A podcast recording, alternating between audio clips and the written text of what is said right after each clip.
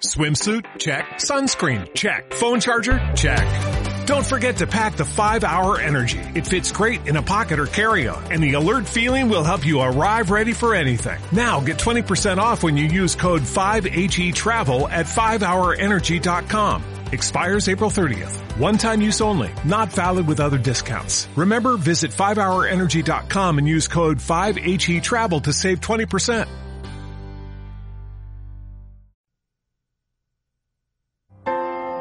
Jesús, te quiero, te adoro, te doy gracias por haberme creado, por haberte hecho hombre, por haber muerto y resucitado por mí, por la Eucaristía y la confesión, por la Iglesia, la Virgen y los santos, por las cosas que tengo, porque puedo ayudar a los demás, por el afecto que recibo. Te pido perdón, te pido gracias, para uno mismo, para los demás, para la sociedad. Me ofrezco a ti. El agradecimiento, corazón del Evangelio.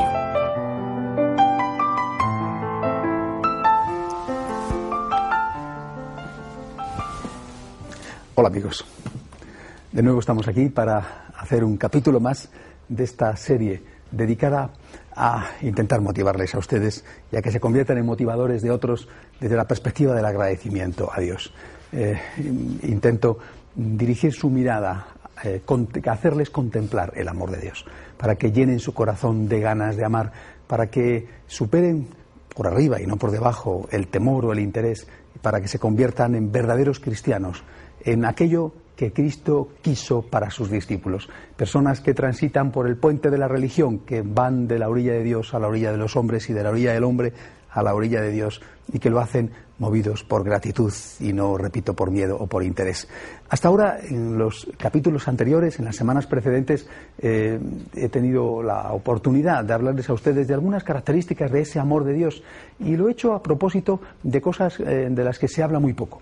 Eh, primero porque normalmente cuando pensamos en el amor de Dios, cuando le preguntas a cualquier persona, a un niño sobre todo, eh, ¿por qué crees que Dios te ama? Te dicen, porque eh, Dios me ama porque tengo a mi familia, por ejemplo. Bueno, ¿y qué ocurre si un día no tienes a tu familia? Entonces Dios no te ama. Dios me ama porque tengo salud. ¿Y qué ocurre cuando tienes una enfermedad? Entonces Dios no te ama. No, Dios me ama y tenemos que buscar aquella roca firme sobre la que construir nuestra casa, que estemos absolutamente seguros, que pase lo que pase, enfermemos, eh, empobrezcamos o muramos, sin embargo podemos estar seguros de que Dios nos ama. Y les he, les he invitado a contemplar los aspectos de los que menos se habla acerca del amor de Dios y de los que incluso en algún caso hasta podrían parecer eh, eh, contraproducentes o, o, que no son verdaderamente motivo de agradecimiento, sino que son motivo de otra cosa, hasta de temor. he dirigido su mirada en las semanas precedentes hacia em, la contemplación de Dios como creador de Dios como Señor y también de Dios como juez.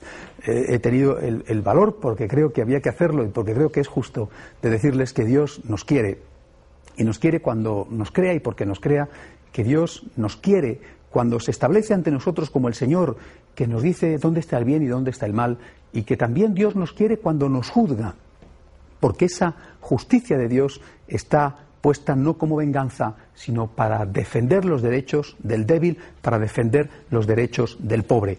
El amor de Dios, que se manifiesta en la creación, que se manifiesta en el señorío, que establece el bien y el mal y que se manifiesta en el juicio de Dios. Un juicio naturalmente revestido, como les dije, de la misericordia. Pues bien, hasta ahí lo que hemos hecho. Y ahora, naturalmente, hay que dar un paso más, eh, porque todo esto, de alguna manera, con, con, con, matices por lo menos, estaba contenido en el Antiguo Testamento, de alguna manera. Eh, eh, naturalmente que lo que aparece en el Antiguo Testamento, por ejemplo, sobre el juicio de Dios, es diferente de lo que yo les he explicado y de lo que yo, eh, de lo que creemos los, los, cristianos. Pero de alguna manera está contenido ahí. Y, y hace falta hablar de otra cosa, es decir, que nos añade Jesucristo, que nos enseña Jesucristo, porque si todo estaba en el Antiguo Testamento, pues, pues eh, lógicamente casi podíamos decir que Jesucristo podía haberse ahorrado el viaje. Y sin embargo, Cristo ha venido a completar la revelación, no a destruir, sino a llevar a plenitud, a manifestar lo que todavía estaba oculto, a enseñarlos lo que todavía no nos habían enseñado, sin destruir lo anterior, es decir, manifestando el valor de lo anterior, estableciendo bien claro que efectivamente Dios es amor cuando crea, Dios es amor cuando es Señor y Dios es amor cuando es juez, que falta algo.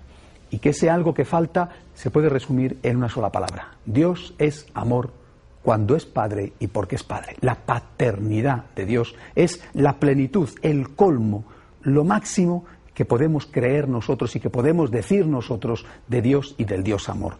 Pero fíjense, Dios no es amor solo porque es Padre, que es el error en que muchos caen, y hacen, presentan una imagen de Dios verdadera y falsa a la vez. Verdadera porque lo que dicen es verdadero, pero falsa porque lo que dicen es incompleto.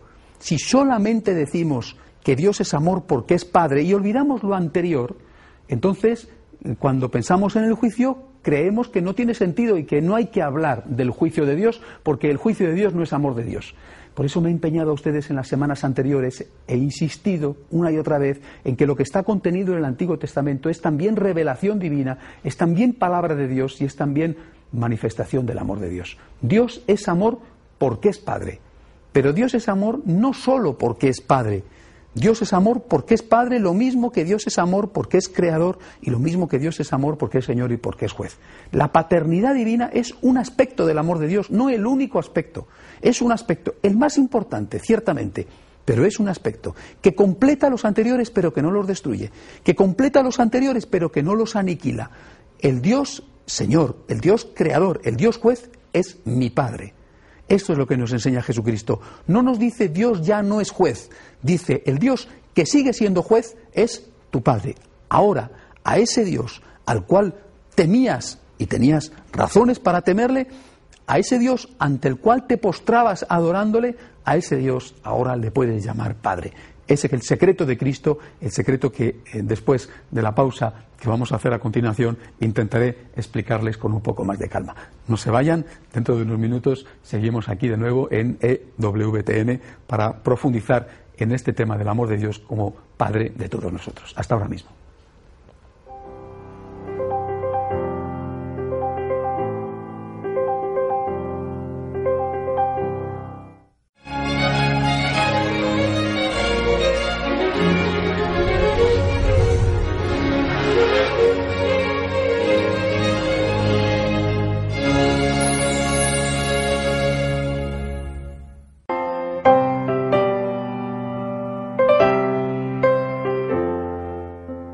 Dios es amor siempre y Dios es amor también porque es Padre y no solo porque es Padre. Esto es exactamente lo que nos enseñó Jesucristo. Cualquier otra cosa es una manipulación y es en el fondo una reducción. Dios es amor cuando me crea, Dios es amor cuando me enseña que el bien y el mal no los puedo manipular, que son lo que Él estableció que fueran lo que está contenido en la propia naturaleza de las cosas. Dios es amor cuando es juez y cuando defiende con su juicio, con su justicia a los débiles y a los pobres, a los que han visto conculcados sus derechos, Dios es amor cuando es misericordia y naturalmente y por encima de todo, Dios es amor cuando es Padre. Y lo mismo que hice cuando les he hablado a ustedes del juicio de Dios y del concepto de Dios como juez, quisiera hacer también ahora al hablarles de, la paternidad de Dios. Es decir, quisiera fijarme en, la paternidad humana para después pasarlo a la paternidad divina. Y me encuentro de nuevo con un problema, con un problema, por desgracia, cada vez más frecuente. Lo mismo que hay jueces inicuos y jueces corruptos que, hacen que el concepto de juez sea muchas veces temible. Eh, afortunadamente no son así la mayoría, pero existen, eh, especialmente en algunos países. También hay padres inicuos y padres que desvirtúan el concepto de padre. ¿Cuántos, por desgracia, y repito cada vez más, son padres que son borrachos, que eh, no tratan bien a sus hijos, que los pegan, que los maltratan, que a veces incluso abusan de ellos, que los abandonan, que en un momento dado de su vida de repente dicen que ya no aman a la esposa y que ahí los dejan a todos, que hasta los olvidan eh, desde el punto de vista del afecto o de la economía. Eh, con, una cierta frecuencia, repito, por desgracia cada vez más, hay, hay mucha gente que desvirtúa el concepto de paternidad y cuando a algunos muchachos, o no tan muchachos, les puede decir Dios es tu padre y dicen, no, por favor, mi padre no. ¿Por qué? Porque su padre ha sido un, degenerado. Y entonces hablarles de, Dios Padre no es precisamente hablarles del mejor modo posible que se les pueda hablar para, para hacerles entender el amor de Dios. Por eso olvidémonos de esos malos conceptos de, paternidad lo mismo que tenemos que olvidar los malos conceptos de juez para hablar del Dios juez. Y, fijémonos en los buenos conceptos, es decir, en lo que debe de ser un padre. Posiblemente también podemos decir muchas cosas, pero me gustaría al menos, al menos fijarme en dos de ellas. Un padre con respecto a un hijo, eh, y lo mismo podríamos decir de una madre, ¿verdad? Eh, utilizamos el término clásico que nos ha sido revelado con respecto a Dios, que es el de padre, pero podríamos decirlo también eh, diciendo una madre con respecto a un hijo. Un padre, una madre con respecto a un hijo ama y ama más allá de los méritos del hijo. Esta es una de las características. Y la otra característica es que el padre con respecto al hijo le va a dar algo, además del cariño, le va a dar algo que es muy importante, que es la herencia. Estos dos conceptos, amor que no tiene en cuenta los méritos y amor que concede la herencia, son los dos conceptos que quiero centrarme en ellos, no digo que sean ni mucho menos los únicos, pero son los dos conceptos de los que quiero centrarme para que entiendan ustedes en qué consiste el amor de Dios como Padre, eh, eh, que completa lo que ya he dicho acerca del amor de Dios. Un amor que va más allá de nuestros méritos. La familia, especialmente el padre y la madre, es el lugar donde se nos quiere por nosotros mismos. El único lugar, la única institución el único contexto en el cual se nos quiere por nosotros mismos. Y se nos quiere más allá de que seamos buenos o malos y de que merezcamos o no merezcamos ser queridos. Eh, eh, hace eh, unos años en, mi país, en España, ocurrió una catástrofe desastrosa. Un hombre había matado a bastantes personas Afortunadamente estas cosas son, son, muy poco frecuentes, son raras en mi país. Pero en fin, ocurrió y eh, eh, bueno, pues eh, aquel hombre en el enfrentamiento con la policía murió. Había sido notorio su comportamiento y había provocado la repulsa general, el, rechazo por parte de toda la población, un hombre trastornado. Bueno, cuando llegó la hora de, de que este hombre tenía que ser enterrado, este asesino tenía que ser enterrado, allí se presentó su madre a recoger.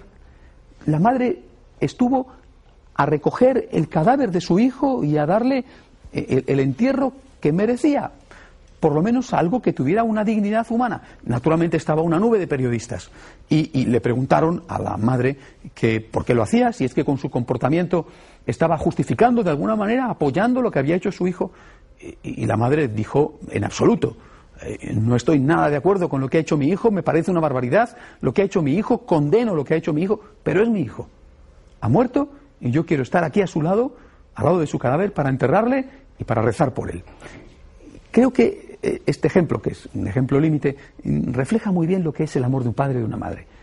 Todos nosotros lo hemos experimentado, si hemos tenido, afortunadamente, como es mi caso, eh, si hemos tenido la suerte de tener buenos padres y buenas madres. Es decir, todos nosotros hemos experimentado eh, que te quieren más allá de tus méritos, que aunque tú no lo merezcas, te siguen queriendo que da igual si tú te portas bien o te portas mal. Ellos son tus padres, te quieren, te quieren.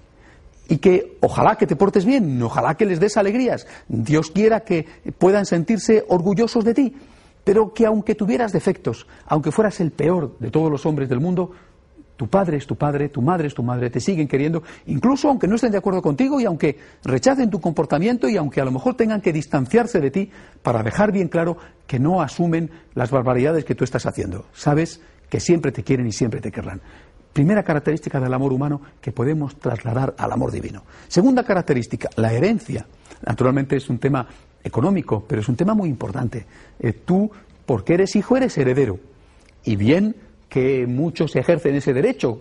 Por desgracia, con mucha frecuencia, hay personas que no se acuerdan para nada de sus padres mientras viven y que después, a la hora de la muerte, sí que se presentan allí a decir, oye, que yo tengo derecho a la herencia que una parte me corresponde. Bueno, pues, pues este concepto de la herencia en la relación paterno-filial también es importante en la relación entre Dios Padre y nosotros. Y dicho esto, de la paternidad humana, hay que decir otra cosa que quizá a ustedes les va a sorprender, pero que es así. Hijos de Dios Solo hay uno, Jesucristo nuestro Señor. todos nosotros, todo ser humano, no los cristianos, no los católicos, sino todo ser humano es todo ser humano es una criatura de Dios. Dios es el creador de todos los hombres y Dios es amor para todos los hombres como creador. Dios es amor para todos los hombres como Señor. Y Dios es amor para todos los hombres como juez.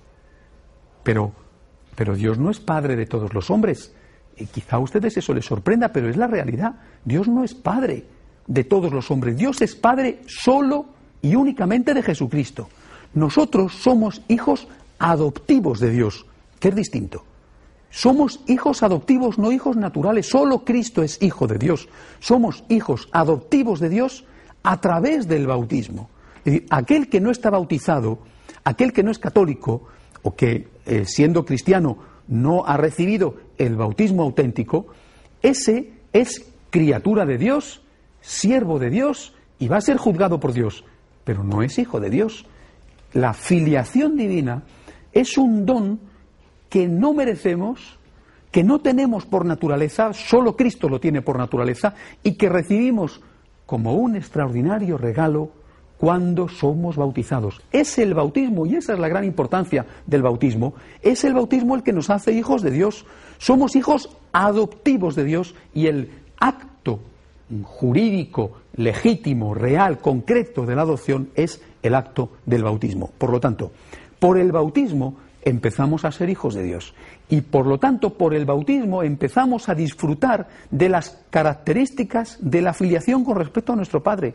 Es decir, a disfrutar de la característica de que Dios nos quiere como hijos, aunque no lo merezcamos, y que Dios nos da acceso a la herencia, y esa herencia es la vida eterna.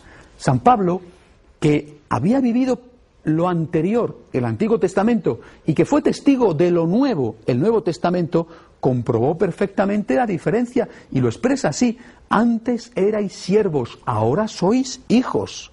Antes erais los criados, ahora sois herederos. Él comprende la novedad, lo ve, lo vive, estaba en el Antiguo Testamento y pasa al Nuevo. Nosotros, que hemos venido, lógicamente, después de dos milenios de cristianismo, en nuestro caso de lengua española, después realmente de dos milenios de cristianismo, porque en España predicó San Pablo y predicó Santiago, es decir, tenemos las primeras raíces de la fe y desde allí, de forma ininterrumpida, ha pasado a América. Nosotros quizá corremos el riesgo de no percibir esta novedad y de pensar torpemente también, porque algunos equivocadamente lo dicen, que todos somos hijos de Dios. No, no es verdad. Todos somos criaturas de Dios. Todos somos amados por Dios en cuanto criaturas. Pero no todos somos hijos de Dios. Solo somos hijos de Dios aquellos que hemos recibido el don maravilloso e inmerecido del bautismo. Es el bautismo el que nos hace hijos de Dios. Y en tanto que hijos, herederos. En tanto que hijos, queridos por el Padre, como hijos que no merecen ese amor, pero al cual el Padre les ama más allá de sus méritos. Eso es lo primero que quisiera que ustedes tuvieran presente para poder darle gracias a Dios precisamente por la filiación divina.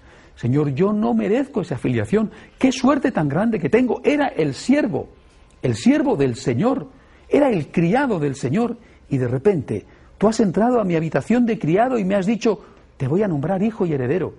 Ven, ya no vas a vivir ahí haciendo los trabajos de siervo. Ven, vas a pasar a ser ahora el hijo predilecto, vas a pasar a ser el hijo del Señor, vas a pasar a ser el heredero, las promesas del reino. Eso es para darle gracias a Dios realmente, para disfrutar y para ser conscientes de hasta qué punto nos quiere el Señor.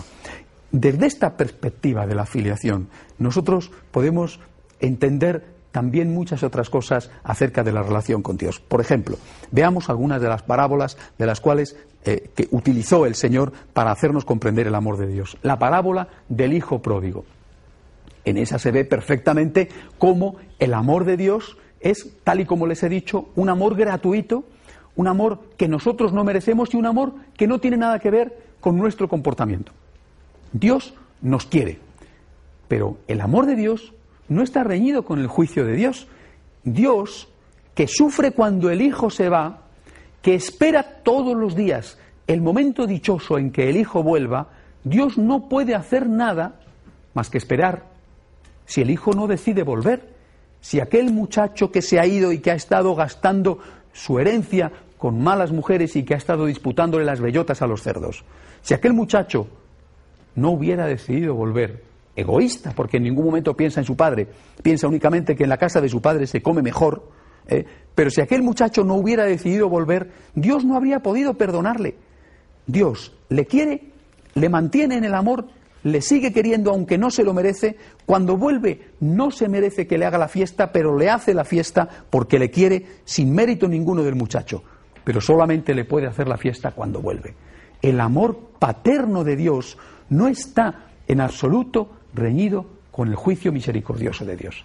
Cuando el pecador pide perdón, cuando el Hijo pide perdón, entonces Dios perdona, entonces Dios tiene misericordia. Entonces el Padre puede ejercer plenamente su paternidad y hacer una fiesta para acoger al Hijo que vuelve a casa. Consecuencias. Demos gracias a Dios. Demos gracias a Dios porque nos quiere tanto. Demos gracias a Dios porque es infinitamente misericordioso con nosotros.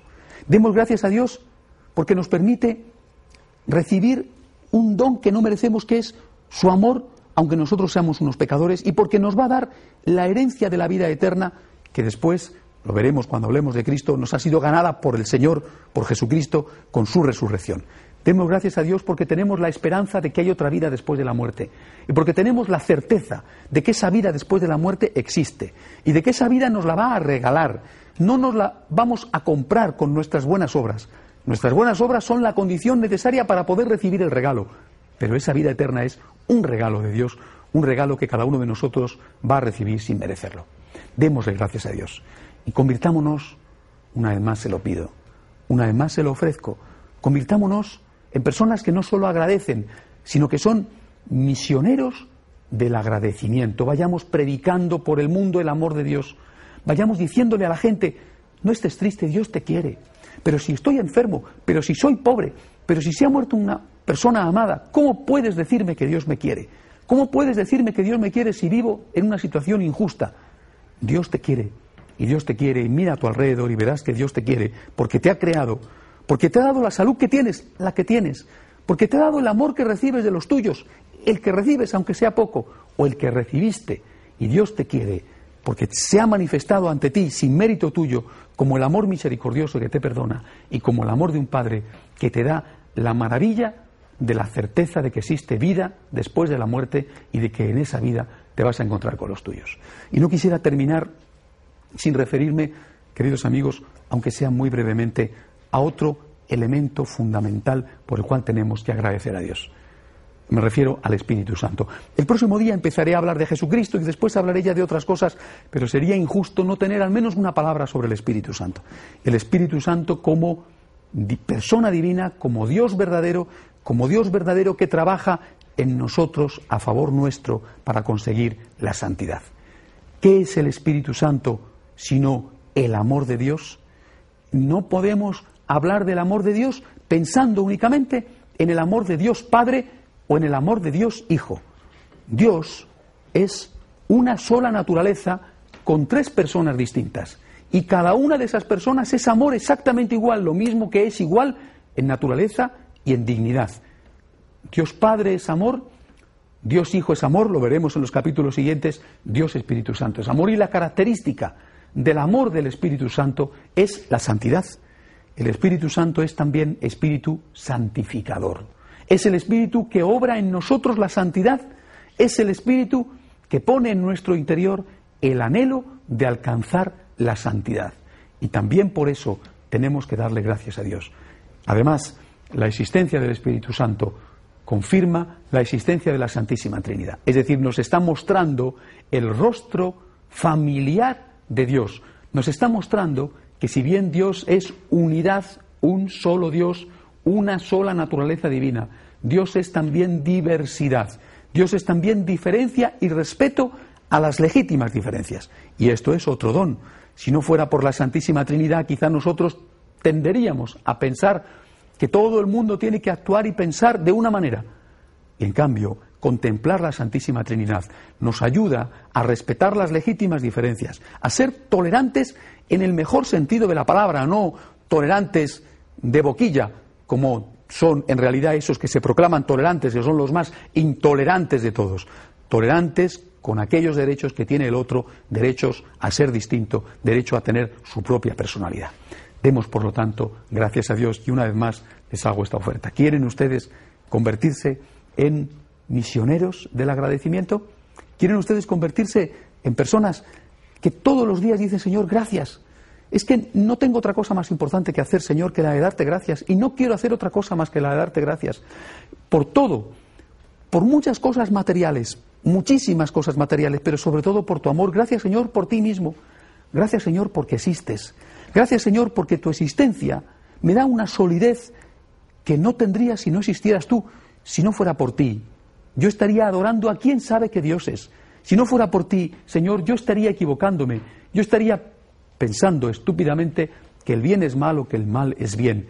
Si no fuera por ti, Señor, yo temería a la muerte. Si no fuera por ti, Señor, yo me desesperaría ante la muerte de los seres queridos porque los habría perdido para siempre. Si no fuera por ti, Señor, el complejo de culpa que tengo cuando he pecado me aplastaría y no tendría, Señor, la bendita y maravillosa certeza de tu misericordia. Gracias, Señor, por tu amor. Gracias, Señor, y por eso, porque te doy las gracias, quiero también ayudar a los demás a darles las gracias. Les invito a ustedes una vez más, a todos aquellos que quieran vivir esta espiritualidad del agradecimiento, que me escriban, que me escriban al correo electrónico que aparece en la pantalla, voluntarios@retemail.es, voluntarios@retemail.es. Que se pongan al habla conmigo porque estamos llenando el mundo, estamos llenando Hispanoamérica de grupos de personas que quieren profundizar en esta espiritualidad del agradecimiento, que quieren agradecer a Dios y enseñar a los demás a agradecer a Dios, de estas escuelas de agradecimiento que están creciendo por doquier rapidísimamente, donde la Santísima Virgen es puesta como modelo, porque ella más que nadie nos enseñó a amar a Dios con agradecimiento y no por miedo o por interés. Bien amigos, les espero la semana que viene, si Dios quiere. Que Dios les bendiga. Muchas gracias.